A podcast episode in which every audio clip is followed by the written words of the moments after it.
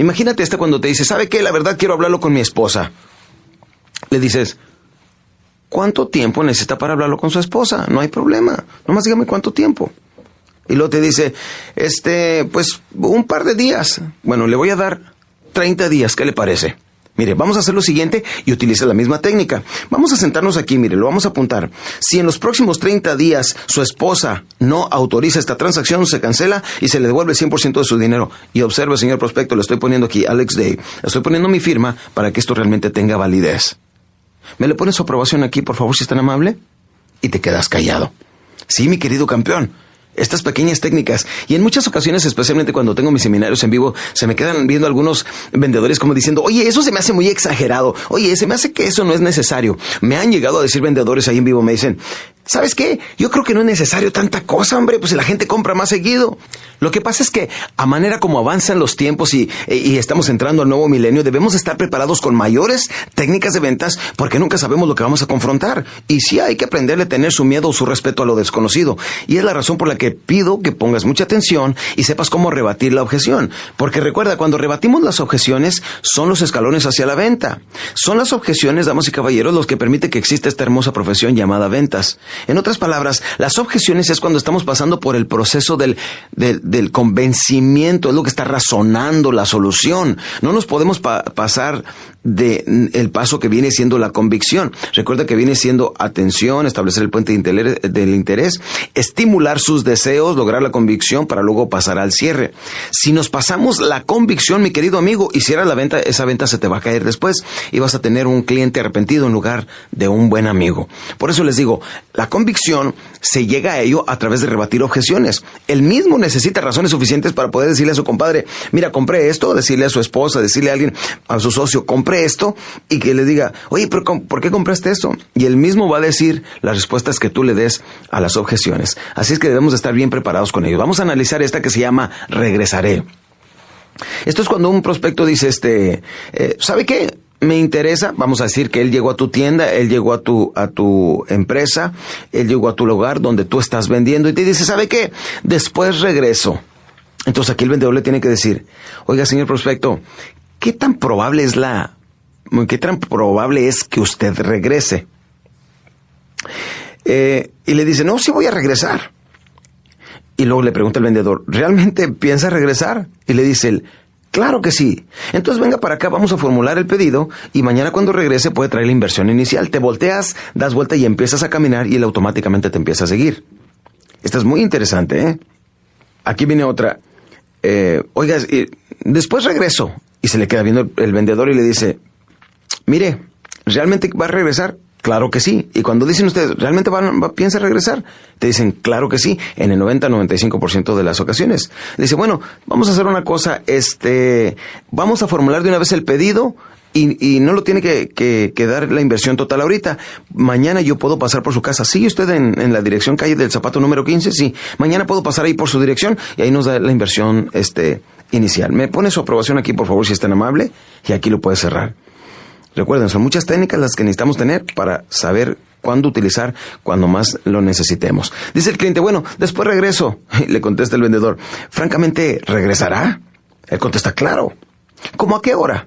Dice, mire, mañana lo veo como a las 10. En este momento utilizas una técnica muy interesante, ponte muy listo y te puede funcionar muy bien. Bueno, como sé que va a regresar mañana, este, para estar seguro de que llegue mañana a las 10 y lo voy a apuntar aquí en mi agenda, le voy a pedir que se lleve mi reloj y me lo trae mañana. Obviamente no hagas esto si, está, si traes un Rolex o traes un reloj caro, ¿verdad? Le dices, pero si traes un reloj eh, común y corriente, le dices, aquí tiene mi reloj, lo veo mañana. Si estamos en una venta de un automóvil, de una casa, de un producto de lo que llamamos etiqueta grande, créemelo, vale la pena jugarte el reloj. Pero hay que saber cómo continuar cuando el prospecto nos, nos diga, regresaré. Ya sabes que lo último que quiero que, que experimentes es la pausa sorda.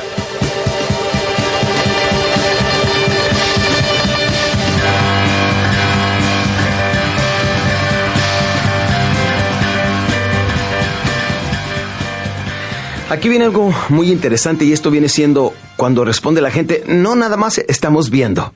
Esta es una objeción que le puede suceder a una persona que esté vendiendo automóviles en la sala de exhibición, a una persona que esté vendiendo ropa en una eh, tienda de departamentos, a una persona que venda juguetes, que venda productos como compresores industriales, etcétera, y que la gente vaya a tu sala de exhibición. Vean lo que pasa en muchas ocasiones. Estás tú viendo, a lo mejor vamos a decir que tú fueras el prospecto, andas viendo ropa, te andas probando algún saco y de repente llega alguien y a sus órdenes y como que te asustas y, dices, pues todavía no he decidido, me va a presionar a, a que compre. Y, y le dices, no, no, nada más ando viendo es porque asustamos al prospecto. Cuando anda viendo la gente automóviles y todo eso, a sus órdenes, no, no, nada más andaba viendo. Déjenme les digo cómo deberían de llegar en esas ocasiones. Si tú eres un vendedor de piso, observa lo que debes de hacer. Si ves que una persona se acerca al automóvil que tú estás eh, eh, vendiendo, nada más llegas, déjalo que siga ah, observando porque el producto se sigue vendiendo automáticamente solo. Es lo bueno de un producto tangible. Te le acercas y le dices, oiga, si necesita cualquier cosa, nada más levante la mano y vengo a asistirlo. ¿De acuerdo? Haces eso o bien te esperas y cuando la persona empieza a buscar a alguien, en ese momento te presentas, pero deja que el producto se siga vendiendo solo. Deja que la persona se tome su tiempo para decidir qué es lo que quiere. Aquí viene otra, otra de cómo este, podemos rebatir esta que dice, francamente, nada más estamos viendo. Cuando un cliente te vaya a salir con esta respuesta, debes de, decirle esto. Pero si le gusta eh, el saco, ese que está midiendo, y contesta la persona, sí, ya vio la marca que es, tiene una muy buena reputación, ¿no cree usted? Sin embargo, quiere seguir viendo, ¿verdad? Le diré, este, cómo eh, lo puedo ayudar. Mientras usted quisiera comparar con otras empresas y todo, ¿por qué no se lleva todas las ventajas y beneficios de este? No pretendo presionarlo, pero déjeme le doy una explicación bastante detallada de cómo está construido este saco, o este automóvil, o este eh, compresor entramos en ventajas y beneficios, pero como que estamos nada más de llegadita para que el prospecto no se asuste y piense que lo queremos cerrar en ese momento. Ahora, también puedes decirle cuando te diga, francamente nada más estoy viendo, le dices, comprendo. ¿Le puedo preguntar algo? Te esperas hasta que la persona voltee, se te quede viendo los ojos y le dices, ¿sabe que existen dos tipos de, de personas? Los buscadores y los compradores. Y los buscadores siempre dejan pasar las buenas oportunidades y nunca logran nada. Pero los compradores obtienen lo que se proponen, hacen el esfuerzo y al final solamente tienen una gran satisfacción. Ahora esta parte tienes que decirla de una forma narrada, tranquila, con voz baja, para que no vayas a herir susceptibilidades. A herir susceptibilidades. Aquí vámonos a otra objeción que nos encontramos continuamente, donde dicen, no, ¿sabe qué? Este, yo le compro todo eso a mi primo o a mi amigo, o a mi cuñado o a algún pariente. Vean lo que sucede. Si un vendedor de seguros de vida llega, por ejemplo, con una persona y le dice, oiga, mire que soy de la empresa tal, ah, ¿vende usted seguros? No, ¿sabe qué? Yo todos los seguros se los compro mi primo. Le dices, muy bien. ¿Con cuál empresa está él? Y luego dice, eh, con empresa X. Y dices tú, ah, con esa empresa. Con eso le estás diciendo, ah, la conozco, conozco bien mi competencia. Recuerden, campeones, que no se le debe tener miedo a tu competencia, más bien tener miedo a tu incompetencia. Entonces le dices, ¿y cuántos años lleva trabajando con él? Y luego dice, eh, tres años. Ah, muy bien. ¿Y antes de eso tenía usted otro seguro? Sí, claro. ¿Con cuál empresa? Con X o con Y. Ah, con esa. Ah, muy bien, muy bien. ¿Y por qué cambió esta? ¿Solamente porque era su primo? No, porque era mejor producto. En otras palabras, en aquel entonces eh, pudo usted hacer una evaluación, comparó y se quedó con la mejor empresa, ¿no es así? Así es. Dígame una cosa, ¿se siente usted que tenga el producto más actualizado del mercado con la empresa de mejor reputación? ¿Por qué no darse la oportunidad de que usted esté convencido? No solamente porque es su primo, sino porque usted en lo personal esté bien convencido de que realmente quiera tener el mejor producto del mercado con la empresa de mejor reputación.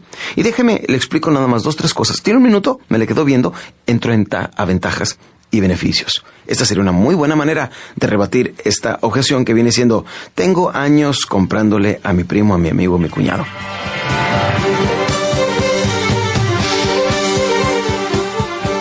Aquí hay otra objeción muy interesante que se llama, ¿sabe qué? No le voy a decidir hoy. ¿Te has topado con eso? Has hecho una muy buena presentación, has usado tu modulación de la voz, lenguaje corporal, debes de tener al prospecto interesado, pero por alguna razón te dice, ¿sabe qué? No le voy a decidir hoy. Aquí eh, rebates de la siguiente manera. Te le quedas viendo y le dices, oiga, señor prospecto, me imagino que usted a sus 43 eh, años como que le estás calculando la edad, siempre te quieres ir un poquito más abajo, ¿verdad? Para no fallarle. Cuenta usted a sus 43 años con la, con la capacidad necesaria para tomar una decisión inteligente. ¿O me equivoco? Guardas una pausa para que te conteste y te le quedas viendo y dices, pero sin embargo, eh, puede que le falte algo de información, ¿no es así?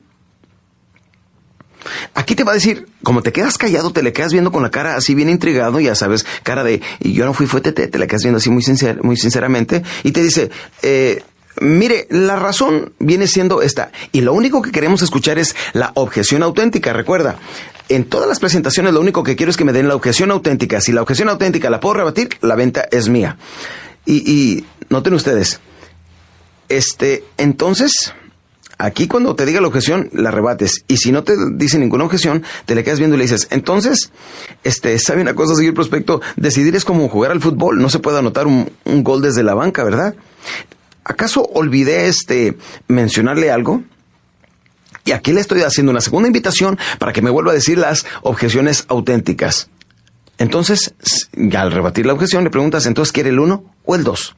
Ahora, recuerda que la regla número uno para rebatir la objeción es nunca contrariar al cliente y menos discutir, discutir con él.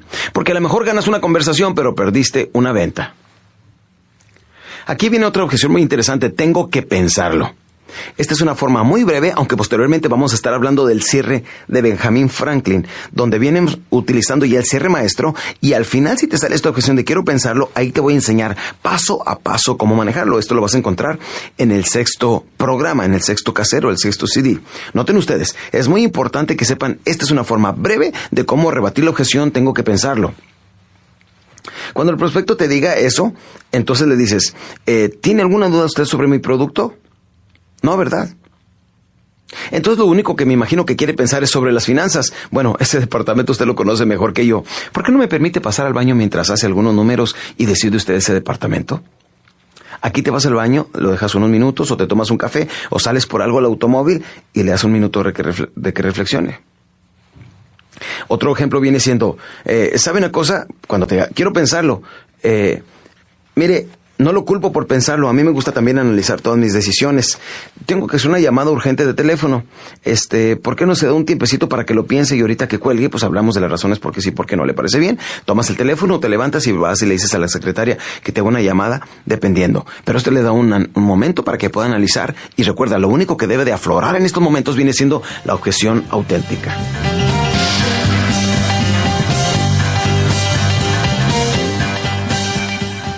Esta objeción viene siendo muy importante que la sepas rebatir. ¿No te ha tocado de que viajas a lo mejor cruzaste toda la ciudad, llegas a ver un prospecto y en ese momento está saliendo? Digo, lo peor sucede cuando llegaste y ya se fue.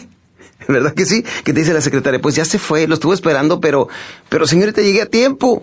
No te frustres en ese momento, le dejas una tarjeta y le dices, este, disculpe, porque no lo pude ver en esta ocasión. Trata de, para que él sienta un poquito de culpabilidad y de esa manera te vuelvas a ganar la cita, ¿ok? Recuerda que la gente no tiene ninguna obligación de escucharnos y es a través de nuestra habilidad y nuestro profesionalismo que debemos ganarnos el derecho de hacer nuestra presentación. No te enojes, no te frustres, porque debes de mantener todavía tu entusiasmo y tu energía. Recuerda, ganarás en la misma proporción que te sepas entusiasmar y mantener entusiasmado a pesar de las situaciones con las que los vendedores nos encontramos a diario. Pero recuerda esta que, que es muy interesante, ¿eh? Recuerda, en la defensa de un automóvil no puedes vender. Viendo una casa no puedes vender. En medio de un terreno o mostrando un, equipo pesado no puedes venderlo. Necesitas jalar al prospecto a estar en la mesa de cierre y debes de tenerlo frente a ti. Eso es realmente donde nosotros debemos de tener el material de cierre a la mano para poder utilizar nuestra pluma, para poder utilizar nuestras herramientas que hemos aprendido en este curso para convertir un esfuerzo, una presentación en un cierre y en dinero en efectivo. Ahí en la defensa del automóvil le dices, mire, pase por acá, te volteas y empiezas a caminar y que, y que vaya atrás de ti. Eh, en cualquier parte debemos de saberlo jalar hacia nosotros.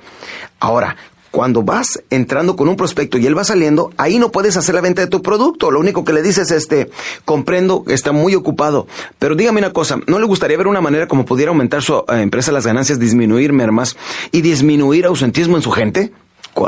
Dependiendo del producto o el servicio que estás vendiendo, mencionas dos o tres ventajas o beneficios simplemente para que plantes la atención y el interés. Los dos primeros aspectos. Pero ¿sabe qué? Yo sé que va muy ocupado. ¿Por qué no nos vemos en otra ocasión? ¿Le parece bien hoy a las 3.45 o prefiere mañana a las 8.15? Recuerda, siempre al despedirte utilizas el doble alternativa para que él este, sea fácil reaccionar, tome una de las dos opciones y de ahí nuevo, de nuevo vendas la cita. ¿Te fijaste, campeón? Eso es muy importante para cuando llegues con el prospecto que diga, este, ¿sabes qué? No, no tengo tiempo de atenderlo, llevo prisa, ahorita no lo puedo escuchar.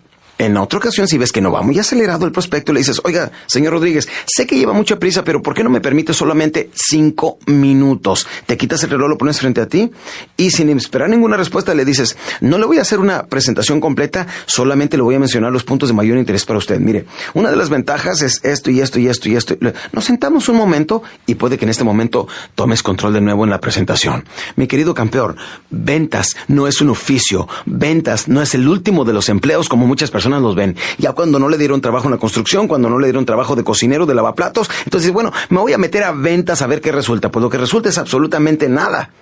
Ventas es una profesión. Y todos los profesionistas debemos de prepararnos muy bien. Si sigues paso a paso mis indicaciones, no creo que te conviertas en un excelente vendedor. Te lo prometo. Y esa es una promesa mucho, muy fuerte. Si crees que hasta ahorita, campeón, has aprendido bastante sobre la profesión llamada ventas, esto es absolutamente nada comparado a lo que estás a punto de aprender en el siguiente programa, en el sexto programa que viene siendo Cierres Prueba y Cierres Maestros. Así es que entusiasmate y entremos a la médula de lo mejor de este programa, cómo dominar el arte de la venta moderna.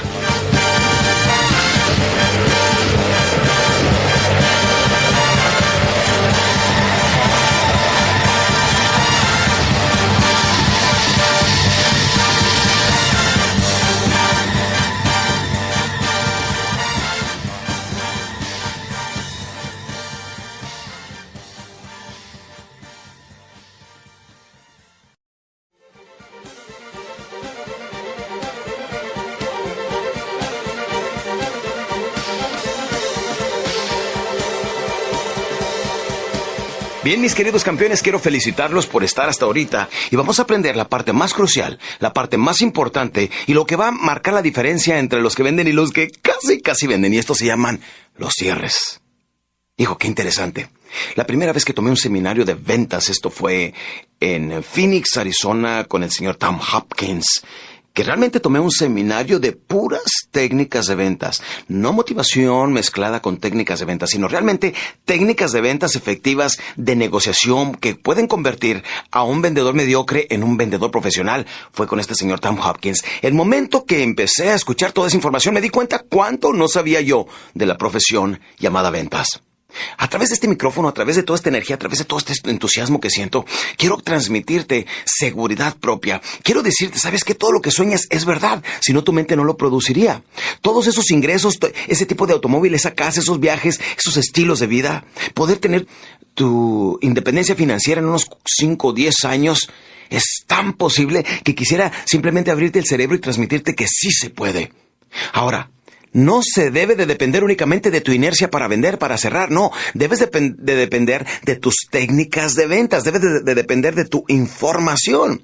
No se les olvide que cada vez que estamos haciendo una presentación hay alguien que está detrás de nosotros asesorándonos, diciéndonos al oído exactamente qué contestar a cada una de las objeciones. Y esa persona que está atrás de nosotros viene siendo la mente subconsciente. Y para que nosotros pudiéramos tener a nuestra mente subconsciente en cada una de las presentaciones, Necesitamos tenerla bien capacitada, necesitamos tenerla bien informada, no se les olvide lo que les digo. Es como un lente de una cámara que debe estar perfectamente bien enfocado. El lente de enfrente con el lente interno. Así es la mente consciente y el lente interno viene siendo la mente subconsciente, la cual, entre más escuches estos cassettes, una y otra vez, una y otra vez, miren, hay ocasiones en que les van a decir su familia, ya cállese Alex Day, ya me tiene harto. Ya me tiene fastidiado. Pero entre más escuches tus técnicas de ventas, te subes a, tu automóvil y permítame decirles, la gran mayoría de las personas que nos dedicamos a hablar en público, que conocemos tanto la motivación, la superación personal, hacemos de la motivación todo un estilo de vida. No es que en alguna ocasión pues ya escuchamos esto, aquello, no, es que todos los días lo hacemos. En algunas de las personas es que todos los días lo hacemos. Algunas de las personas tenemos tan arraigado el hábito que en lugar de subirnos al automóvil y prender el radio o poner algún compact disc o algún cassette, ponemos información, un cassette o un compact disc de motivación o de técnicas de ventas. Y cuando vamos rumbo a ver el prospecto, vamos escuchando todos los cierres. Todos estos los vamos plasmando en la mente subconsciente y cuando más lo necesitemos, allí van a estar para apoyándonos. No se triunfa por casualidad, sino por mucha preparación, mis queridos amigos. Y es exactamente lo que vamos a hacer ahorita. Vamos a hablar de lo que viene siendo los cierres. Para empezar, déjenme les digo que debemos de conocer lo que viene siendo la definición del cierre. La definición del cierre viene siendo ayudar a la gente a tomar decisiones que son buenas para ellos. Al ayudar a la gente, mis queridos amigos, automáticamente estamos practicando el ganar, ganar. Ellos ganan, ganas tú, gana tu gerente, gana tu empresa, todos ganamos. Se mantiene la economía del mundo girando y dando vueltas. En otras palabras, la definición del cierre es ayudar a la gente a tomar decisiones que son buenas para ellos. Ahora, lo primero que vas a aprender aquí es tomar control haciendo preguntas. Porque ¿cuántos de ustedes pensaron que vender era, este, pues aprender ventajas y beneficios de su producto? Todas las que pudieran y luego después hablar, hablar, hablar, hablar con la gente. Y lo que pasa es que muchas veces hablan más de lo que deberían. Lo que pasa es que en muchas de estas ocasiones, el prospecto lo que quiere es hablar y tú no lo dejas hablar porque le tienes simplemente mucho temor al silencio. Hoy vamos a hablar de eso que es muy importante. No se trata únicamente de hablar, hablar, hablar y hablar más. Esa es la mentalidad de la gran mayoría de los vendedores. Pero no, se les olvide que, que esto genera poca energía emocional y la gente compra por emoción y no por lógica. A ver, les voy a hacer una pregunta rápidamente. ¿Eh? ¿Estás listo? Sí. A lo mejor vas manejando y puedes concentrarte en cada una de mis palabras. Aquí te va. Te voy a hacer dos preguntas con la cual voy a medir, voy a decir tu nivel intelectual. Según tu tiempo de reacción, es la calificación que te voy a dar. Si respondes inmediatamente, te voy a dar un 9 o un 10, ¿de acuerdo? Ok, ¿estás listo? Aquí va la primera pregunta. ¿Cuántos oídos tienes? ¿Cuántas bocas tienes? Ah, muy bien, un 10 para ti si lo contestaste. Si te quedaste callado, bamba para ti. Bueno, escucha bien. Dos oídos tenemos porque debemos de escuchar dos veces más que los que hablamos. Una boca porque vamos a hablar una vez y vamos a escuchar dos veces más que las que hablamos. ¿Cuántos vendedores le tienen pánico a escuchar a la gente? Y mientras no lo estemos escuchando, no sabemos qué es lo que siente mi prospecto. Y a manera de que va sintiendo mi prospecto, porque si no sé, no sé si es el tranquilo, si es el catedrático o es el acelerado. Pero a manera de que me hable, en su forma de reaccionar, este, con su modulación de la voz, con su lenguaje corporal, me está diciendo qué tipo de persona es. Si es el acelerado, tengo que ser muy práctico, pum, pum, estas son ventajas y beneficios y esto le cuesta. Es lo que quiere oír. Si es el tranquilo, quiere que le hables y le relaciones, le des ejemplos, se lo ilustres, etc. Quiere que le pintes muchas fotografías en su pantalla mental. Déjenme les digo, la gran mayoría de los vendedores, al no estar conscientes que debemos de escuchar dos veces más que las que hablamos, se sueltan haciendo comentarios que realmente son comentarios huecos, vacíos, sin fundamento que no logran impacto emocional en el prospecto. Vean ustedes el tipo de comentarios que hacen la gran mayoría de los vendedores. Dicen, este es el mejor producto del mercado. Este es el que usted necesita. Aproveche ahora. Más vale que se apresure. Los precios van a aumentar. Va a perder este. Hay otra persona interesada. Esta es la mejor compra. Y lo único que estamos haciendo es enfriando al prospecto, como que está diciendo, ya, dígame algo nuevo, ¿no? Bueno, la respuesta a este problema viene siendo llegar a una sencilla conclusión. De aquí en adelante no les diré, les preguntaré. Si yo les digo, dudarán. Pero si les pregunto, creerán. Si yo lo digo, no es cierto. Si ellos lo dicen, sí es cierto. Aquí viene lo más interesante. Al hacer preguntas, estamos logrando más. En lugar de decirle, este es el producto que necesita su familia, va a decir, ay, pues usted qué va a decir. De por sí, la gran mayoría de las personas no creen la mitad de lo que les estamos diciendo. Entonces ya no les diremos, les preguntaremos, le decimos, un producto como este podría realmente beneficiar a su familia, ¿no cree usted? De aquí en adelante no les diremos, les preguntaremos. Y aquí es donde estamos entrando a lo más interesante de nuestra información. Aquí es donde estamos entrando a lo más interesante de cómo tomar control al estar frente a cualquier prospecto. Lo primero que vamos a aprender son los diferentes tipos de cierres. Tenemos el cierre prueba, los cierres pruebas son varias aprobaciones menores que estamos eh, logrando durante el transcurso de nuestra presentación. Se ha dicho que la gran mayoría de las ventas se cierran después del quinto o sexto intento de cierre.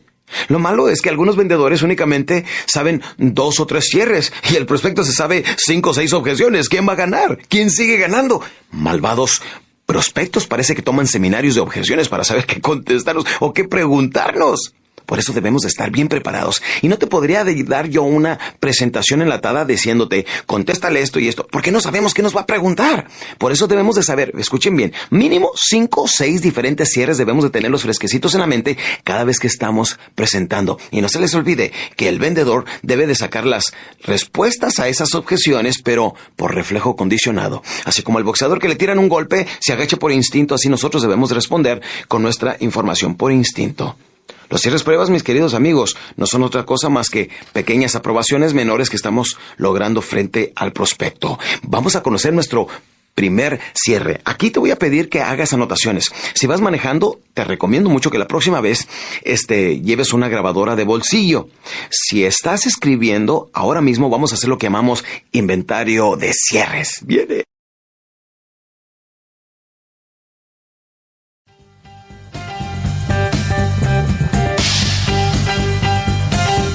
Bien, mi querido campeón, el primer cierre viene siendo, y escríbelo bien, se llama el cierre por conclusión.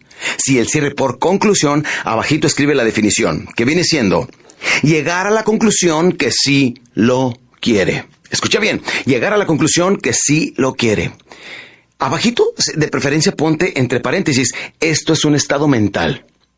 Bien, Ahora, cada vez que veas eh, tu dedo índice, te vas a acordar que ese es el primer cierre que estás aprendiendo. Vamos a ver cuántos cierres podemos compactar en esta sesión, en esta grabación. El primero se llama cierre por conclusión y es llegar a la conclusión que qué que sí lo quiere. ¿Y por qué te estoy diciendo que viene siendo un estado mental? Viene siendo porque la gran mayoría de las ocasiones cuando estoy hablando con el prospecto que no me está dando retroalimentaciones, que no me está dando aprobaciones menores, normalmente tiendo a desilusionarme. Llego a la conclusión, ah, no lo quiere. Empiezo a autotracionarme. Cuando llego yo a la conclusión de que ya no lo quiere, ¿qué es lo que quiero hacer? Huir de ahí. Ya me voy, empiezo a juntar mis cosas, le dejo mi tarjeta, saludos a los niños, etcétera, gracias por su tiempo y demás. No, siempre voy a llegar a la conclusión, si lo quiere, si lo quiere, si lo quiere. Aunque sea el típico prospecto cara de piedra, ya sabes, esos que se te quedan viendo, no te dicen ni sí ni no, muy indiferentes, y tú estás pensando que si lo quiere, si lo quiere, si lo quiere. Mientras yo estoy pensando que sí lo quiere, estoy sacando lo mejor de mi información. Te voy a dar un ejemplo. ¿Qué sucede cuando estás hablando con un prospecto y, te está dando aprobaciones menores? Que le estás diciendo y él, qué bien. Oh, oiga, qué interesante. Oye, y también funciona así. Claro. Uy. Ah, en ese entonces hasta le echas más salsa a tus tacos. En otras palabras, te sale mucho más lúcida, más fluida tu presentación. Por eso de aquí en adelante no importa si está diciendo que no, si es el típico negativo, por cierto, hay unos señores tan negativos, tan negativos. El otro día me tocó uno en uno de mis eventos. Era tan negativo el señor que a la hora del descanso se desmayó. Pero era tan negativo, tan negativo que en lugar de volver en sí volvió en no.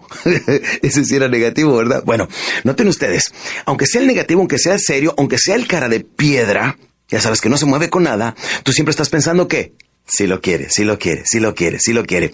De, hecho, déjenme les digo que yo en mis eventos públicos utilizo mucho el cierre por conclusión, porque en algunas ocasiones me ponen puros prospectos cara de piedra en las primeras filas y yo acá haciéndome el alegre, el simpático, mucha gente serios viéndome. Ahora, esta gente no se da cuenta que son serios así. En algunas ocasiones los he prejuzgado y aviento una que otra piedrita de alguna gente seria y aquello y que abran su mente y no se dejan ir. Y en el descanso llegan y me dicen, Oiga, muy buena exposición, lo felicito. Y yo, wow, yo pensé que esta persona estaba en otro canal. No, por eso les digo, no se confundan. Serios o no la gente, la gente no se da cuenta que tienen cara de piedra, en serio. Por eso nosotros siempre debemos de estar fluyendo con nuestra información. Qué interesante, el primer cierre se llama el cierre por conclusión. Y la definición viene siendo llegar a la conclusión que, que sí lo quiere. Muy bien, vámonos al cierre número dos, campeones, a ver cuántos compactamos aquí.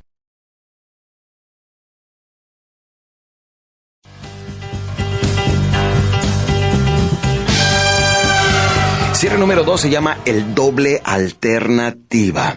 Y viene siendo, tenemos dos alternativas, tenemos dos maneras siempre de cerrar. Por ejemplo, todavía veo muchos vendedores que llaman al prospecto y le dicen, entonces, señor Rodríguez, ¿cuándo paso a visitarlo? ¿Qué quiere que le diga, señor Rodríguez? ¿Qué le parece como el año 2500? Por ahí me llama. Siempre recuerden que los cierren son ayudar a la gente a tomar buenas decisiones para ellos, que son buenas para ellos. Entonces lo que hacemos en estas ocasiones utilizamos el doble alternativa porque le estamos haciendo una pregunta a la persona, le estamos dando dos opciones, él por inercia toma una de las dos. ¿No se acuerdan que era más fácil eh, contestar las preguntas cuando nos hacían una prueba en la escuela si nos daban alternativas, si nos daban opciones? Por ejemplo, ¿quién le quemó los pies a Cuauhtémoc? Y te ponían ahí este David Copperfield, o te ponían este Neil Diamond, o te ponían Juan Gabriel, pues ya dices, mm, o, o, o fue Cristóbal Colón, ya era más fácil elegir. A manera que si que si no te pone nada, ¿quién le quemó los pies a? Pues yo no, dirías, ¿verdad? Bueno, es un ejemplo nada más. Cuando tenemos opciones, lo que hacemos nosotros, le hacemos la pregunta al prospecto, luego le damos dos alternativas para que él, por inercia, tome una de las dos. Siempre lo vamos a hacer. Ya no le decimos, ¿cuándo paso a visitarlo? Sino le decimos, señor Rodríguez, paso a verlo hoy en la tarde a las 3.45 o prefiere mañana a las 8.30. Y en ese momento te callas, guardas silencio y lo dejas que reaccione. Y a lo mejor te dice, no véngase mejor pasado mañana. ¿Y qué le dices? ¿Por la mañana o por la tarde? Por la tarde. ¿Y lo que le dices? ¿A las cuatro o a las seis? No, vengas a las cinco. ¿A las cinco le parece bien? Ahí estaré. Vean ustedes, es un proceso de eliminación. Hace poco estaba enseñando a mis vendedores cómo utilizar ese para poder cerrar. Nunca vendemos uno solo. La definición del cierre doble alternativa es la siguiente. Siempre ofrecer dos opciones o más. Nunca se me olvida lo que en ese entonces yo vendía seguros de vida cuando aprendí este cierre tan interesante. Y nos dijo el gerente de ventas, dijo, los seguros de vida se venden en pencas como plátanos. ¿Yo qué qué? Dijo, sí, no vayan a visitar a una persona para venderle un seguro. Vayan a visitar a una persona para que le vendan tres o cuatro seguros. Dijo, ¿tres o cuatro seguros de vida a la misma persona? Claro que no. Decimos, ¿por qué no asegurar también a su esposa y a sus hijos adolescentes o a sus hijos niños? Cualquier persona puede ser asegurable. Pero si vamos nosotros a vender uno, vamos a vender uno. Por eso, el doble alternativa nos dice, nunca vendas uno, siempre vende dos o más. Si tú vendes automóviles, véndele el, el que ya sabes que se ajusta a su presupuesto. Ahora trata de venderle uno poquito más caro, que sabemos que no va a querer, que sabemos que no va a comprar. Pero no, escuchen bien. Pero si yo le dejo la decisión al prospecto, al final no lo va a comprar. Hacemos un pequeño paréntesis para explicarles algo. Cuando el prospecto encuentre lo que quiera, del color que desee, con los términos de pago que él desea, no va a comprar. Porque estamos dejándole la decisión a él. Y que es un cierre es ayudarle a tomar la decisión. Por eso no le decimos, ¿lo va a querer o no le va a querer? No, siempre le preguntamos, ¿va a querer usted este o aquel. Le damos las dos opciones, por inercia escoge uno de los dos. Ejemplo, cuando le estoy vendiendo un automóvil caro, supercargado, con este aire acondicionado, con ventanas eléctricas, con todo este tipo de cosas que son más caras, le digo, este automóvil yo sé que es el que se ajusta a su presupuesto y ya lo vi que lo desea. Pero si le pregunto en ese momento, ¿lo quiere? Me va a decir, déjeme pensarlo, o déjeme traigo a mi esposa, o déjeme comparar. Le digo, yo sé que ese es el que se adapta a su presupuesto, pero permítanme mostrarle otros. Y vamos, mire, este es más caro, esto le cuesta un poquito más dinero, pero tiene usted más confort. Subas en él, lo prende el aire acondicionado, etcétera. ¿Y qué está pensando el prospecto en ese momento? Me quiere vender algo más caro para ganar más comisión, pero tenga, voy a comprar el que yo ya había elegido. Entonces al final le pregunto, este, entonces ¿cuál va a querer este o aquel? Y ahí es donde me dice, tenga, me quiere vender el más caro para ganar más comisión, pero voy a comprar el más económico. Me dice, me quedo con este. Muy bien, ya cerramos la venta. El doble alternativa, mis queridos amigos, es un proceso de eliminación, porque noten ustedes lo que sucede.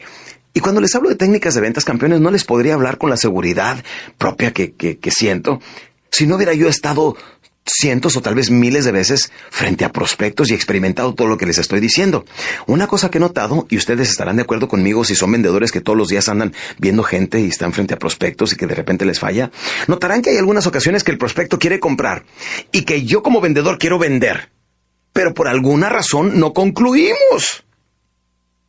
Les voy a pedir un favor, vendedores, cuando el prospecto quiera comprar, no sean malos Véndanle, por favor, véndanle. En otras palabras, de cuando él lo quiere, cuando yo lo quiero, que sabemos que es el momento adecuado, a veces no sabemos cómo brincarnos al cierre. Eh, aquí donde entra el doble alternativa. Si yo le he estado vendiendo dos productos o tengo dos opciones o le puedo dar la opción de financiamiento y la opción de efectivo, cualquiera que sea tu producto o servicio, esto sirve para cualquier producto o servicio, noten ustedes. Entonces aquí es donde le digo, cuando lo veo interesado, le digo, ¿le interesa utilizar nuestro plan de financiamiento? O ahorrarse el 20% si paga de contado. En ese momento le digo, oiga, esta es la calle, está bien escrita y empiezo a escribir en la papelería y la empiezo a llenar. Miren, con el doble alternativa es como podemos brincarnos ese pequeño paso de cuando el momento está perfecto para cerrar y no sabemos cómo. ¿Se fijan? El doble alternativa es una herramienta poderosa en esta profesión llamada ventas.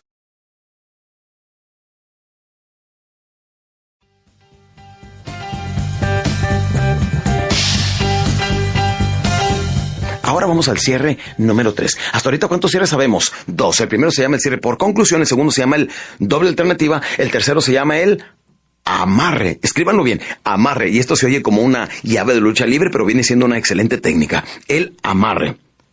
Abajo la definición del amarre viene siendo poner una pregunta al final de cualquier frase para lograr un estímulo positivo. Escríbanlo bien. Poner una pregunta al final de cualquier frase para lograr un estímulo positivo. ¿A qué me refiero con un estímulo? A veces los vendedores están esperando que les digan sí, o sea, verbalmente que les digan sí, sí lo quiero. No. Con un estímulo positivo de mi prospecto tengo para cerrar. En otras palabras, no me tiene que decir sí verbalmente, me lo puede decir físicamente ya sabes, cuando coge los hombros se te queda viendo y le hace, mmm, como diciendo, puede ser. Cuando levanta las cejas, Ah, ese es un estímulo positivo y el vendedor debe cerrar en el estímulo positivo. Ahora, esto que estamos aprendiendo ahorita son cierres prueba, porque son puras pruebas.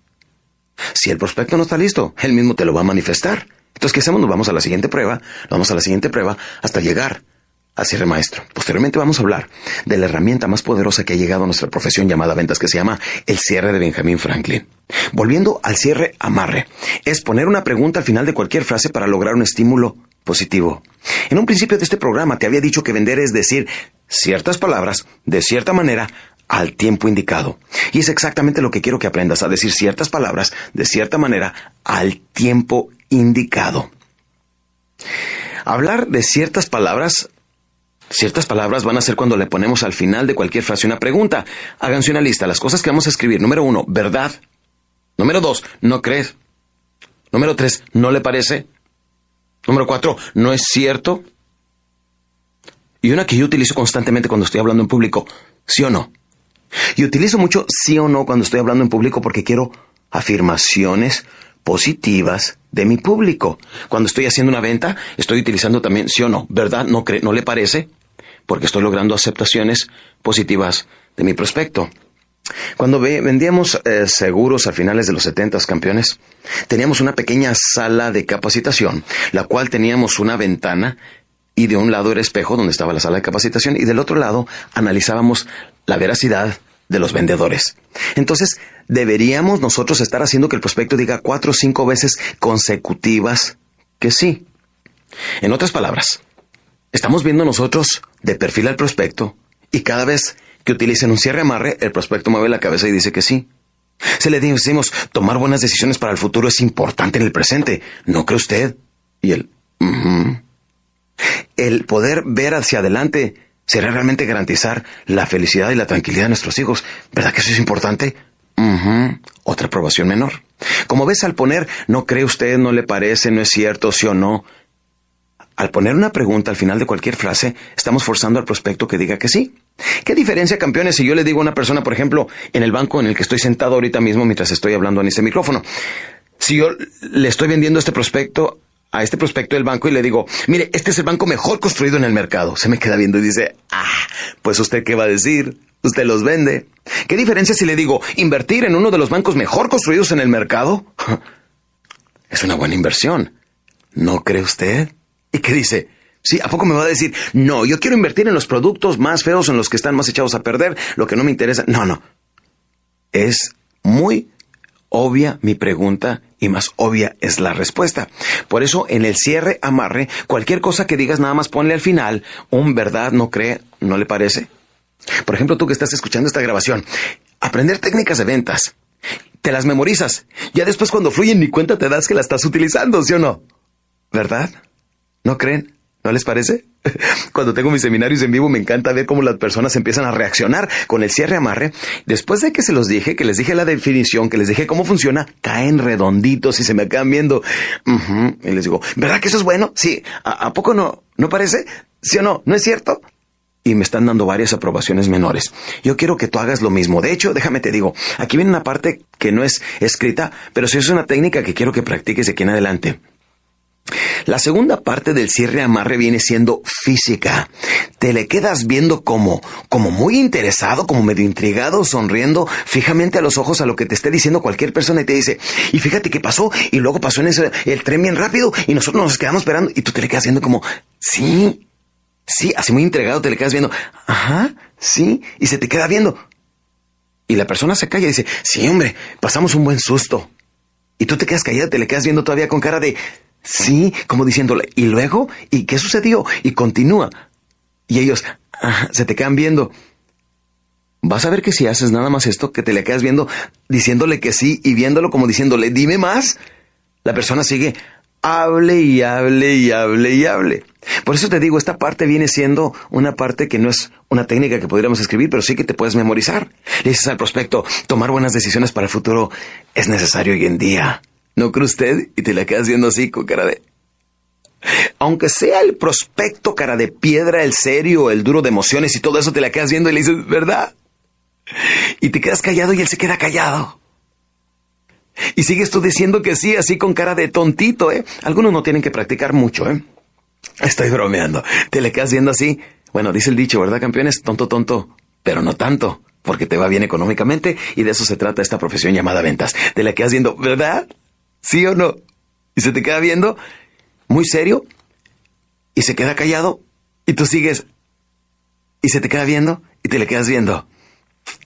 Hasta que llega un momento en que rompe su silencio y campeón, se habló una vez, vuelve a hablar de nuevo. Eso es lo poderoso de las técnicas de ventas.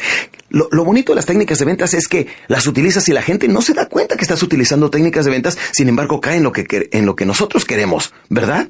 ¿Sí o no? ¿No crees? ¿No te parece? Como ven mis queridos amigos, la técnica venta, de venta viene siendo fabulosa. Cuando yo aprendí todas estas técnicas llegué a una sencilla conclusión. No vuelvo a vender sin técnica, porque entonces estoy dependiendo totalmente de mi inercia y a veces la inercia me falla, pero la técnica nunca falla. Vámonos al cierre número 4, campeón.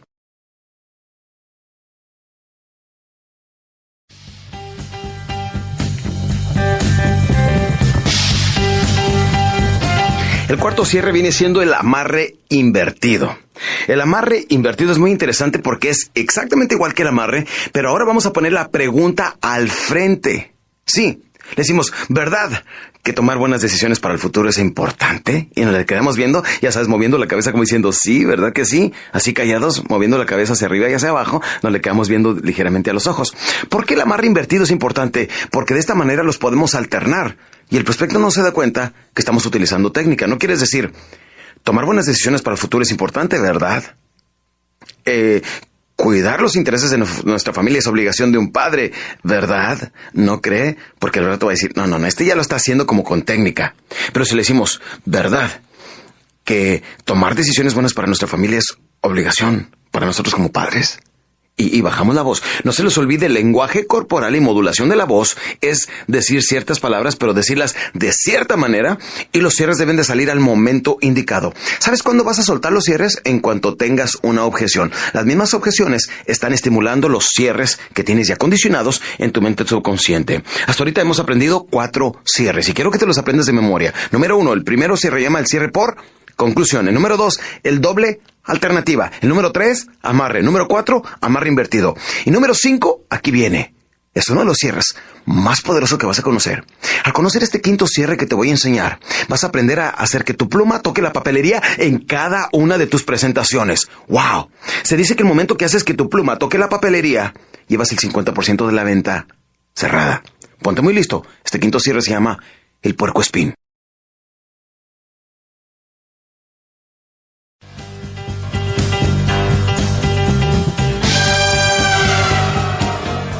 Puerco espín. ¿Sabes lo que es un puerco espín? Es un animal con muchas espinas, ¿verdad?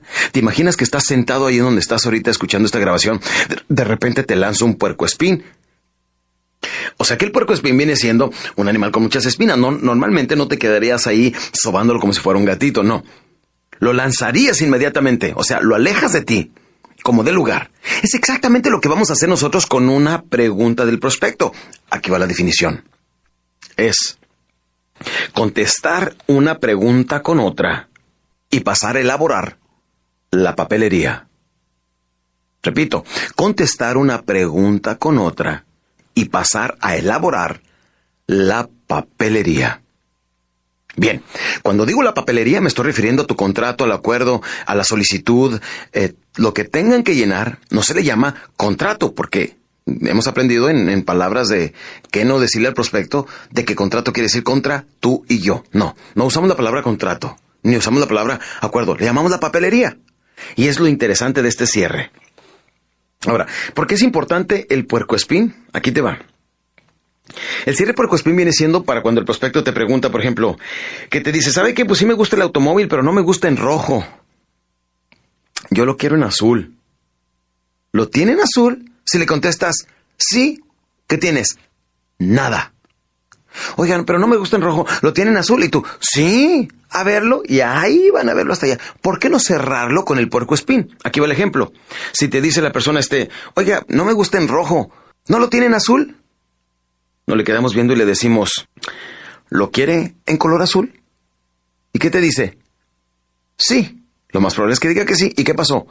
Ya cerraste. Al encontrar el color azul, este es el que prefería, ¿verdad? Muy bien, pásele por acá y empiezas a caminar. Esta es una técnica que voy a incluir aquí rapidísimo pero funciona en todas las ocasiones. Si vendes un producto grande, ya sea una casa, si vendes un automóvil, si vendes un terreno, ese tipo de cosas, ahí no puedes cerrar la venta. Tienes que irte a un lugar donde sí puedes cerrar la venta. Entonces, cuando ya está listo para el prospecto para comprar, lo que vas a hacer, vas a encaminar tus pasos hacia la mesa de cierre. Debes de tener un escritorio, debes de tener una parte donde estás normalmente con toda la papelería listo para cerrar. Simplemente te volteas, empiezas a caminar y dices, pásale por acá, por favor. Y no voltees hacia atrás y no te vas a decir, a ver, espéreme. Pero si caminas firme, te empieza la gente a seguir. Bien, ya te lo llevas al lugar de cierre y como ya lo encontraste en color azul, la venta es tuya. ¡Qué emoción, sí o no! Cada vez que te pregunte el prospecto, ¿lo quiere o no lo quiere? En, lugar de que suceda eso, le decimos, noten ustedes, eh, oiga, ¿y no se lo podría pagar en seis meses? Ya sabemos que la respuesta es sí porque tienes un plan de financiamiento, pero le dices, ¿le gustaría pagarlo en seis meses? ¿Y qué te contesta el prospecto? Claro. Aquí es donde nosotros podemos ilustrar varios ejemplos, ¿verdad? Este, oiga, ¿me lo podrían entregar para el día primero? Ya sabemos que la respuesta es sí, ¿qué le decimos? ¿Le gustaría que se lo entregue para el día primero? Sí. Ok. Pongan atención. Lo que hacemos es lo siguiente. Todos ustedes utilizan o una solicitud, lo que hablamos de la papelería, ¿verdad? Un contrato, un acuerdo, lo que sea. Ahí vean qué es lo que sucede. Me pregunta, oiga, ¿y no lo podría pagar en 12 meses? Le preguntamos nosotros, ¿le gustaría pagarlo en 12 meses? ¿Y qué te dice? Sí. En ese momento, escribes arriba en la papelería, lo cual debes de tener presente cuando ya estás a punto de cerrar. Siempre debes de tener la papelería a la mano y tu pluma en la mano como regla estricta en ventas para ganar dinero. Entonces lo pones en la parte de arriba y le pones, este, 12 meses de financiamiento. Muy bien. ¿Qué dirección tiene usted? Y te dice calle del zapato número 15. Calle del zapato número 15. Muy bien. Eh, ¿Es la, ¿Qué colonia? Colonia Juárez. Muy bien. Ciudad, ciudad tal y tal. Muy bien. Ahí lo apuntas. Sigues haciendo las preguntas. Lo que estás haciendo ya es elaborar la papelería. Te dije que con esta técnica ibas a poder hacer que tu pluma toque la papelería. Ahora le dices al prospecto, este, ¿ha sacado usted alguna cosa a crédito? ¿Tiene algunos créditos comerciales? Sí. ¿Con quién? Pues con la mueblería X. Mueblería X. Muy bien. ¿Con qué banco trabaja usted? Con el banco eh, tal y tal. Con el banco tal y tal. ¿En cuál sucursal? Etcétera. Ya le estás haciendo preguntas para elaborar tu papelería, cualquiera que las preguntas sean. En este momento, si el prospecto no dice nada, ¿qué pasó? La venta ya es tuya. Pero si te llega a detener, te voy a dar una herramienta más. Ponte muy listo. Son estos pequeños detalles, campeones, los que marcan la diferencia entre los que venden y los que casi, casi venden. Aquí estoy escribiendo ya toda la información. Al final nada más se la pongo. Si me pone su aprobación, ya ganamos. Bueno, pero si me detiene, ¿qué? Aquí va. Quiero que escribas esto. Si me detiene, contestaré. Y van a, a contestar palabra por palabra lo que les voy a decir. De repente cuando le pregunto, ¿con cuál banco trabaja usted? Y si el prospecto no está listo, me lo va a manifestar inmediatamente. Me dice, oiga, pero yo todavía no dije que voy a comprar y usted ya está llenando toda la información ahí. usted me había preguntado que si, si se lo podía financiar a 12 meses.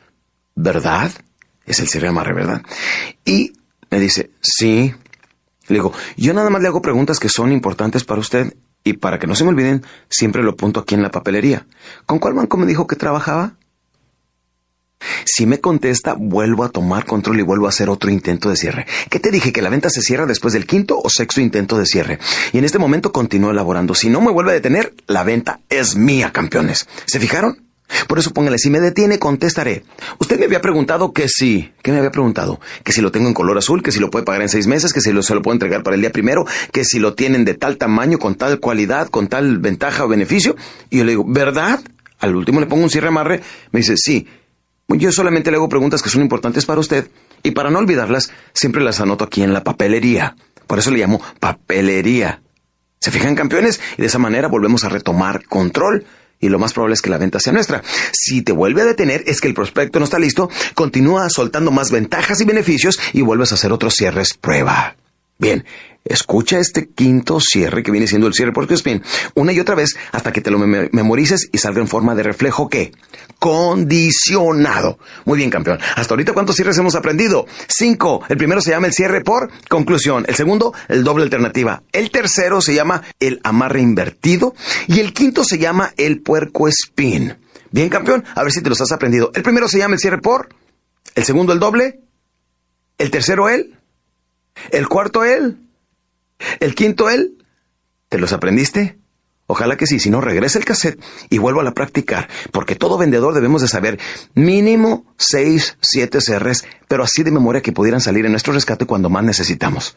Déjenme les digo algo, si hasta ahorita te puedes memorizar estos 5 cierres prueba que te acabo de dar y te aprendes el último cierre que viene siendo la mejor herramienta que ha llegado a la profesión llamada ventas, que es el cierre de Benjamin Franklin, campeón, estás listo para entrar a las grandes ligas en ventas.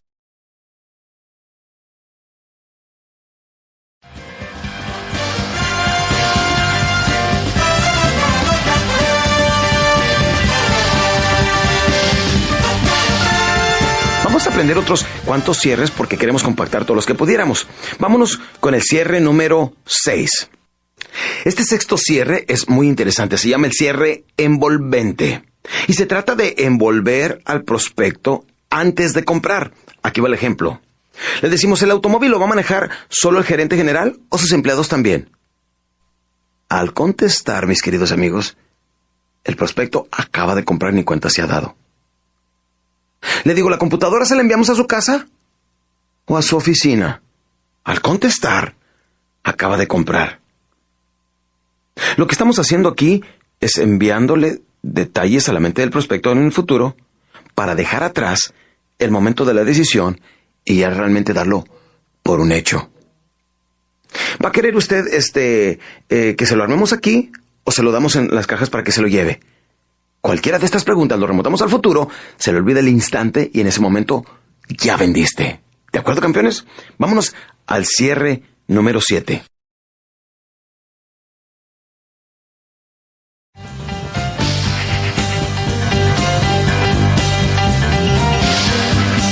Cierre número 7.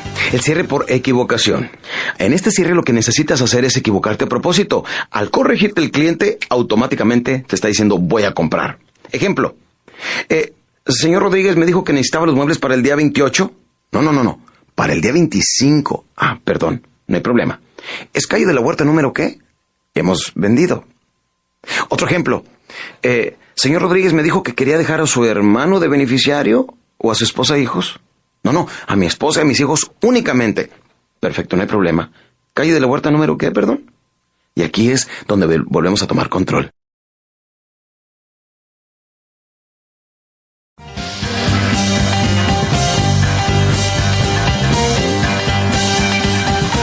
Cierre número 8. Se llama el cierre por compromiso. Este cierre de lo que se trata es de comprometer al cliente. Si le compruebas que tú tienes la razón, acabas de vender. Ejemplo, ya sabes cuando está el prospecto un poquito irritado, dice, todo lo que hacen las compañías de seguros es, mentirle al cliente diciendo que no puede retirar su dinero de su póliza y tratan eh, de hacer hasta lo imposible para que no se pueda. Entonces el vendedor aquí utiliza el cierre por compromiso y le dice, señor Rodríguez, si yo le puedo demostrar y a su satisfacción comprobar que realmente puede retirar su dinero de su póliza cuando usted desea, ¿lo compraría ahorita? Como ves, mi querido amigo, con aquí el cierre por compromiso es estás desmintiendo, estás diciendo lo que sí sí puede, lo estás comprometiendo. Qué fascinante, ¿verdad? Vámonos al cierre número nueve.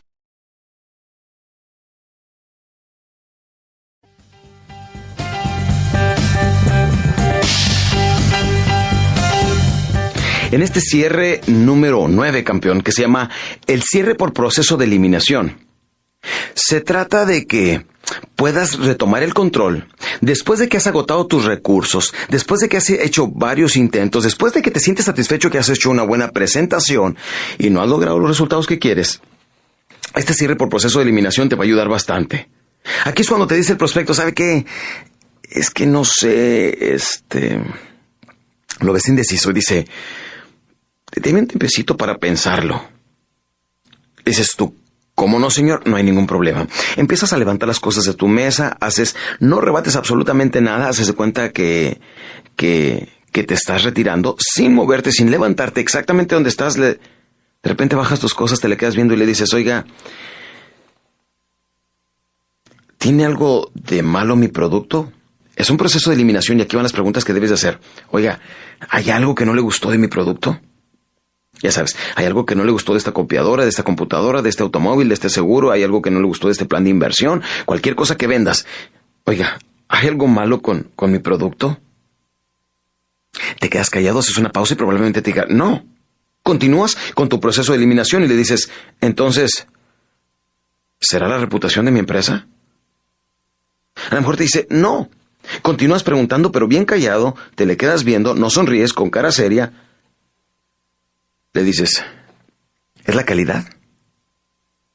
Continúas preguntando y esta es una de las más importantes, le dices, entonces, ¿fui yo?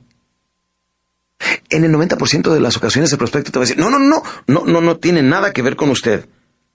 Entonces te le quedas viendo inmediatamente y le dices, entonces, es la inversión total, ¿verdad? Dígame sinceramente, ¿es lo del dinero? Si te contesta que sí, mi querido amigo, acabas de encontrar la objeción auténtica. No se te olvide que hay dos tipos de objeciones. La objeción tipo reflejo y la objeción auténtica, que es la razón auténtica por la que no va a comprar. Y si tú puedes convertir esa objeción auténtica en un sí, la venta es tuya. En otras palabras, no podemos rebatir inteligentemente hasta que descubramos exactamente dónde está la necesidad, exactamente por qué no te quiere comprar. Y este proceso de eliminación, este cierre número 9, te ayuda muchísimo a que tengas control sobre tu prospecto. Qué interesante, ¿verdad? Pero vamos a uno de los más interesantes para cuando encuentres al prospecto agresivo. Se lo vas a regresar inmediatamente su agresividad con el cierre número 10 que se llama el cierre rebote.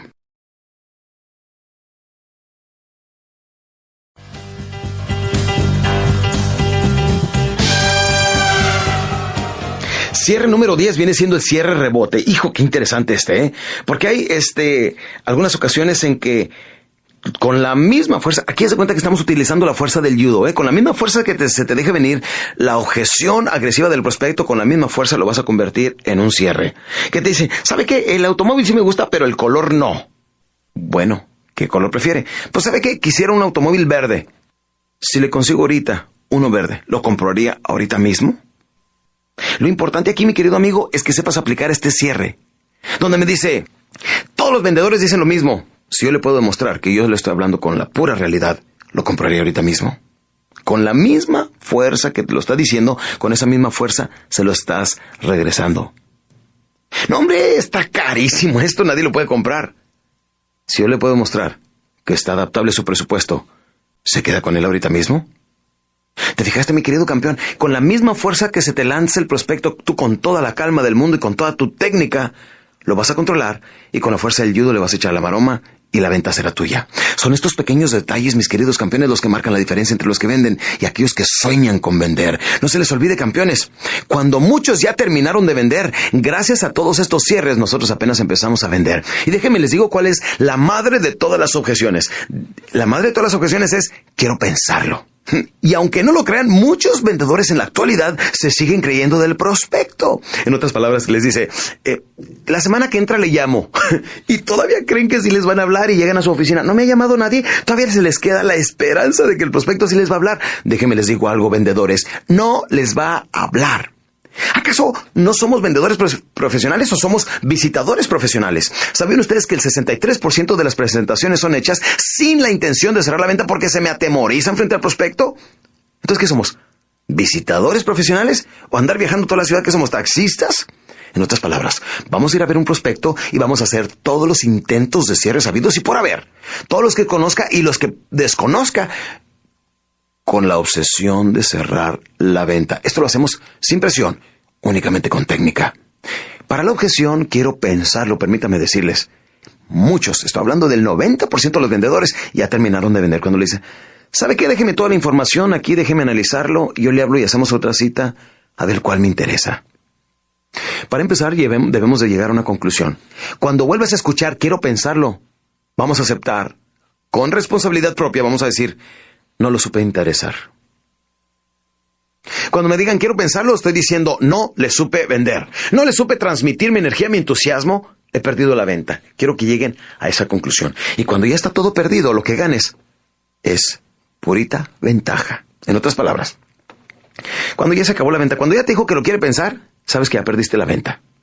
Lo que le saques de ahí en adelante es pura ganancia. Y ahorita te voy a enseñar cómo rebatir la objeción, la más grande de todas, que viene siendo, quiero pensarlo. Y para esto vamos a utilizar el cierre de Benjamin Franklin, que viene siendo la mejor herramienta que ha llegado a nuestra profesión llamada ventas. Pero antes, vamos a conocer algo muy interesante, que muchos vendedores no saben practicar, se llama la teoría del silencio en el cierre. Porque hasta ahorita hemos hablado de decir ciertas palabras y hemos hablado de decirlas de cierta manera, pues ahorita mismo vamos a hablar de cómo decirlas al tiempo indicado. Vender es decir ciertas palabras de cierta manera, al tiempo indicado y en este preciso instante hemos llegado al clímax, a lo más importante de todo este programa, cómo dominar el arte de la venta moderna. Ahorita mismo vas a conocer la diferencia entre los que venden y los que casi casi venden. Aquí es donde se separan los profesionales de los amateurs, a partir de lo que vas a escuchar en los próximos minutos.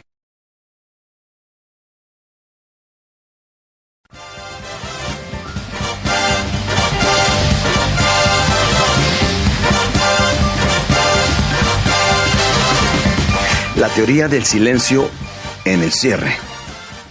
Es algo que muy pocos vendedores saben manejar. O sea, que muchas personas hacen una buena labor, han hecho una excelente presentación, manejaron muy bien las emociones del prospecto, ya sabes, subida, bajada, subida, han manejado muy bien su modulación de la voz, lenguaje corporal, sus técnicas, han hecho cinco o seis intentos de cierre, pero aquí es donde les falla en la teoría del silencio en el cierre. Escríbelo, por favor, porque quiero que te lo memorices. Ahí va. Al hacer la pregunta cierre, escríbelo, por favor. Al hacer la pregunta cierre, te callas. Si te callas. El primero que hable, ¿qué? Exactamente, pierde. El, primero que hable, pierde. Al hacer la pregunta cierre, te callas. El primero que hable, pierde. Cuando ya has hecho una buena presentación, cuando has mencionado bien tus ventajas y beneficios, cuando haces una pregunta cierre, te callas. Le dices, ahora, esto será un buen beneficio para toda su familia, ¿no cree usted? Te callas. El primero que hable, pierde. Si no sabes aquí, al final de tu presentación, manejar el silencio, probablemente vas a perder la venta y toda la buena labor que acabas de hacer la has echado a la basura.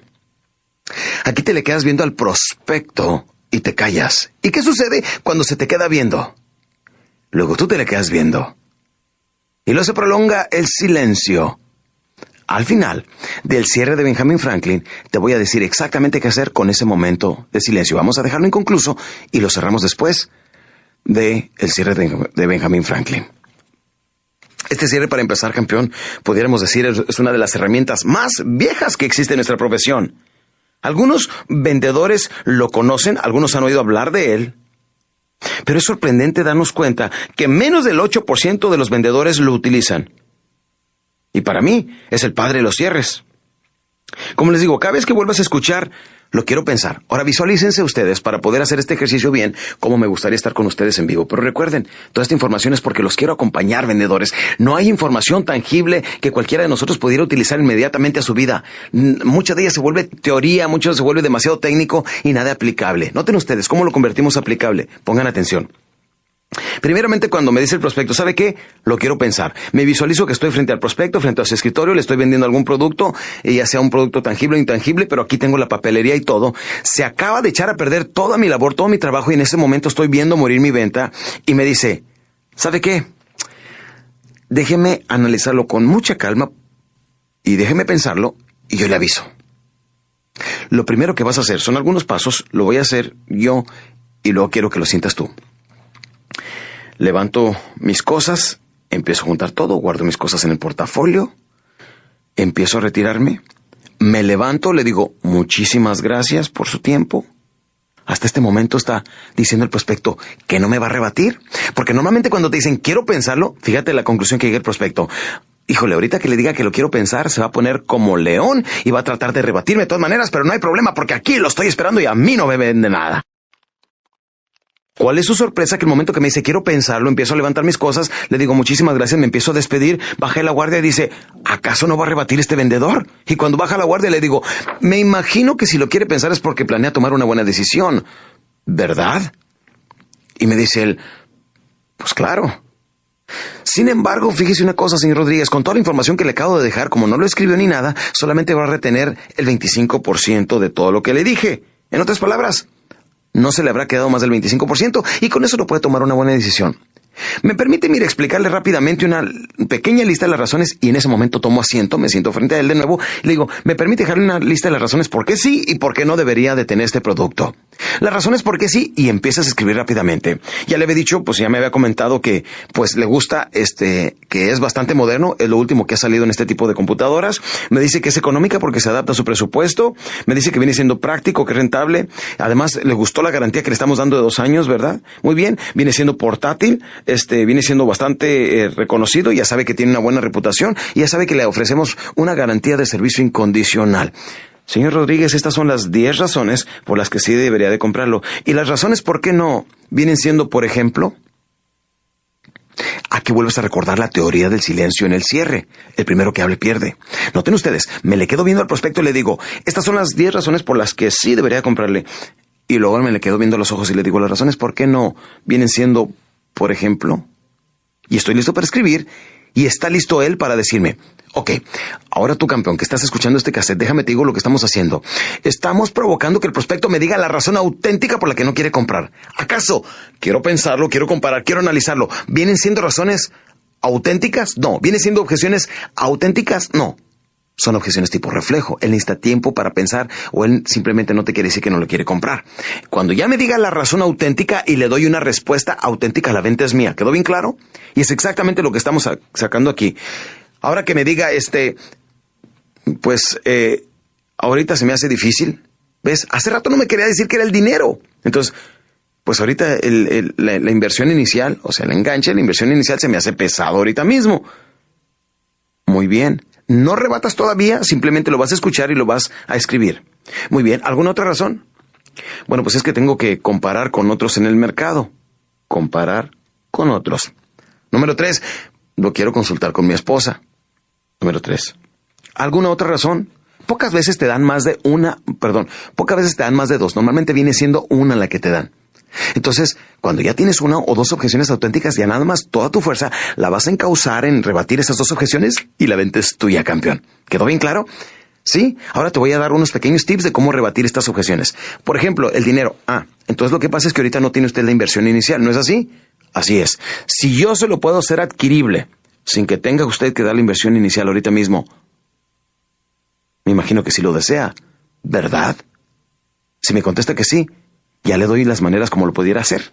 Noten ustedes, todo este tipo de herramientas las deben ustedes de guardar para el final.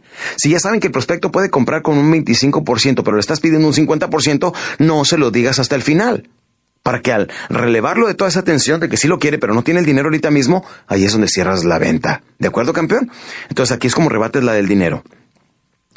O bien le puedes decir, vamos a hacer toda la papelería, yo lo voy a procesar con, la empresa, este, me da un cheque postfechado, o si quiere yo regreso el día 15 por el cheque, o cuándo lo quiere pagar, o cómo lo puede pagar, ¿de acuerdo? De que se haya echado a perder la venta, que tú presentes una venta con un esfuerzo de pagar el prospecto, yo te aseguro que tu gerente de ventas te lo va a agradecer. La segunda viene siendo, pónganse atención, dice, tengo que comparar. Entonces le preguntas, ¿cuánto tiempo necesita para compararlo con otro en el mercado. Dice, pues no sé, unos siete días. Le dice, ¿le parece bien si le doy 30 días? Se te queda viendo como diciendo, ¿qué qué? Sí, le doy 30 días para que lo compare. Muy bien, perfecto. Entonces, mire, póngame su aprobación aquí y lo que vamos a hacer, yo le voy a dar aquí la garantía y escribes ahí arriba, permítame, tomas la papelería y le pones a mero arriba. Si en los próximos 30 días encuentro un mejor producto a menor precio y de mayor calidad que el mío, le devuelvo el 100% de su dinero. Y lo voy a poner mi firma aquí para hacerlo más legal. Así es que me pone su aprobación. ¿Qué es lo que hicimos? Cerramos en este momento dándole la garantía que si en 30 días consigue un mejor producto o, servicio a menor costo y de mayor calidad, con mucho gusto le devuelvo su dinero. Lo más probable es que le hables con tal seguridad que él no va a mover absolutamente ni un dedo saliendo tú de allí para compararlo con otro porque se está dando cuenta y tiene la plena certeza que está haciendo la mejor inversión posible en tu producto o servicio. La tercera viene siendo la de la esposa. Esta es muy interesante. Por ejemplo, aplica mucho en intangibles, aplica en la venta de este un terreno funeral o en un seguro de vida, este tipo de cosas que dicen, necesito consultarlo con mi esposa. Entonces aquí tomo la papelería y le digo, ¿cuánto tiempo necesita para platicar con su esposa? Pues yo creo que un día, poco no? No la va a ver en la noche, malvado? ¿Dónde va, verdad? Entonces, normalmente viene siendo un día. Entonces le digo, ¿cuánto tiempo necesita para hablar con ella? Dice, pues un día. Dice, ¿le parece bien si le doy 15? Ah, me parece bien, muy bien. Pones arriba la papelería. Si por alguna razón su esposa no lo aprobara, se le regresa el 100% de su dinero. muy pocos machos, muy pocos caballeros y regresarían. Oiga, no lo quiso mi esposa. Si, si por alguna razón su esposa no lo aprueba, entonces le devuelvo su dinero. Permítame decirles, en mi vida de vendedor solamente una ocasión llegó una persona y me dijo que su esposa no lo había aprobado. Le dije, ¿y qué le dije yo? Que usted me iba a devolver mi dinero y lo voy a hacer. Nada más necesito escribir aquí la razón por la que no le interesó. ¿Le importaría si yo platico con ella o le contesto cualquier este, pregunta que tuviera? Y ahí tengo otra oportunidad de venderle a ella. Y tú como vendedor, si ya sabes que si no si el problema viene siendo la esposa, ahora tienes que ir con ella, venderla y convencerla. Y probablemente la venta será tuya. Bien, hay cuatro pasos que quiero que te memorices aquí en el cierre de Benjamin Franklin. Número uno, en cuanto te diga, ¿sabe que lo quiero pensar? No rebates. Paso número uno, le contestas. Supongo que si lo quiere pensar es porque planea tomar una muy buena decisión. ¿Verdad? Es un cierre amarre dentro del cierre Benjamin Franklin. ¿Verdad? Se te queda viendo y te dice sí. Entonces le dices, sin embargo, con toda la información que le dejé únicamente, o que le he dado, únicamente podrá retener el 25% de todo lo que le dije, y no es suficiente para que tome una buena decisión. Paso número tres, permítame dejarle una lista de las razones por qué sí y por qué no debería de eh, adquirir este producto, te sientas, recuerde, no le estamos pidiendo permiso, parece, le decimos, permítame dejarle, no le estoy diciendo, ¿me permite? Si lo digo, permítame dejarle una lista de las razones por qué sí, porque me siento, trazo una T y arriba de la T le voy a poner a la mano izquierda, como van a ver ustedes en, en la hoja del manual, van a poner una T y arriba le ponen sí. Las razones por qué sí y acá las razones por qué no. Las razones por qué sí. Y pónganme ahí mínimo unas cinco o seis ventajas y beneficios de las más importantes de lo que viste que le estimuló más al prospecto. Y luego le preguntamos, paso número cuatro, las razones por qué no vienen siendo, por ejemplo, y aquí. Y solamente aquí, mi querido vendedor, es cuando te va a decir las razones auténticas. Si tú conviertes ese no a un sí, la venta es tuya. Y ahí, mis queridos amigos, es donde poco a poco empezamos a ganar dinero. Y ese dinero es lo que puede hacer nuestros sueños realidad. Campeón, antes de despedirte, permíteme decirte, mucha de esta información la estoy manejando eh, con mi libro que se llama La Biblia del Vendedor por tu servidor Alex Day, que viene siendo un manual en donde viene mucho más información en el libro que en este mismo programa de audiocassettes. Toda esta información también la tenemos disponible en, video en la enciclopedia de ventas y he diseñado un programa únicamente de puras técnicas de cierre con dos audiocassettes y un video que se llama Los grandes secretos del cierre. Toda esta información está disponible en los teléfonos que puedes encontrar aquí, en los audiocassettes y en el manual de trabajo. Mi querido amigo, si sigues paso a paso lo que te acabo de decir, yo no dudo que llegues a alcanzar en muy corto tiempo tu independencia financiera, que la gran mayoría de las personas desearían. Y mi querido amigo, recuerda, debes de hacer cientos o tal vez miles de pequeños esfuerzos y sacrificios que nadie ve. Son las opciones y las decisiones que tomas en tu vida, como lo hablamos anteriormente en este programa, lo que marca la diferencia entre los que triunfan y aquellos que solamente sueñan con triunfar. Ahora, déjame te digo algo, técnicas de ventas son elementales para ganar dinero, pero hay algo que debemos de estar nutriendo nuestro espíritu a diario con el alimento de la motivación. Tengo otro libro que se llama Créalo, si se puede, que es un libro que ha tenido bastante éxito en el mercado, y tengo una serie de 10 diferentes programas de motivación y de superación personal, como viene siendo El poder limitado de la magia mental. Si no vas a adquirir alguno de mis libros alguno de mis programas en audio en cassette, adquiere de otros. Pero recuerda que un 10% de todo lo que ganamos los vendedores tenemos que invertirlos en nosotros mismos. Debemos de tener la habilidad de poder invertir un 10% de nuestras ganancias totales en nosotros mismos. Dijo Benjamin Franklin, vacía tu bolsillo en tu mente, que tu mente llenará tu bolsillo. Campeón, que Dios te bendiga y muchísimas gracias.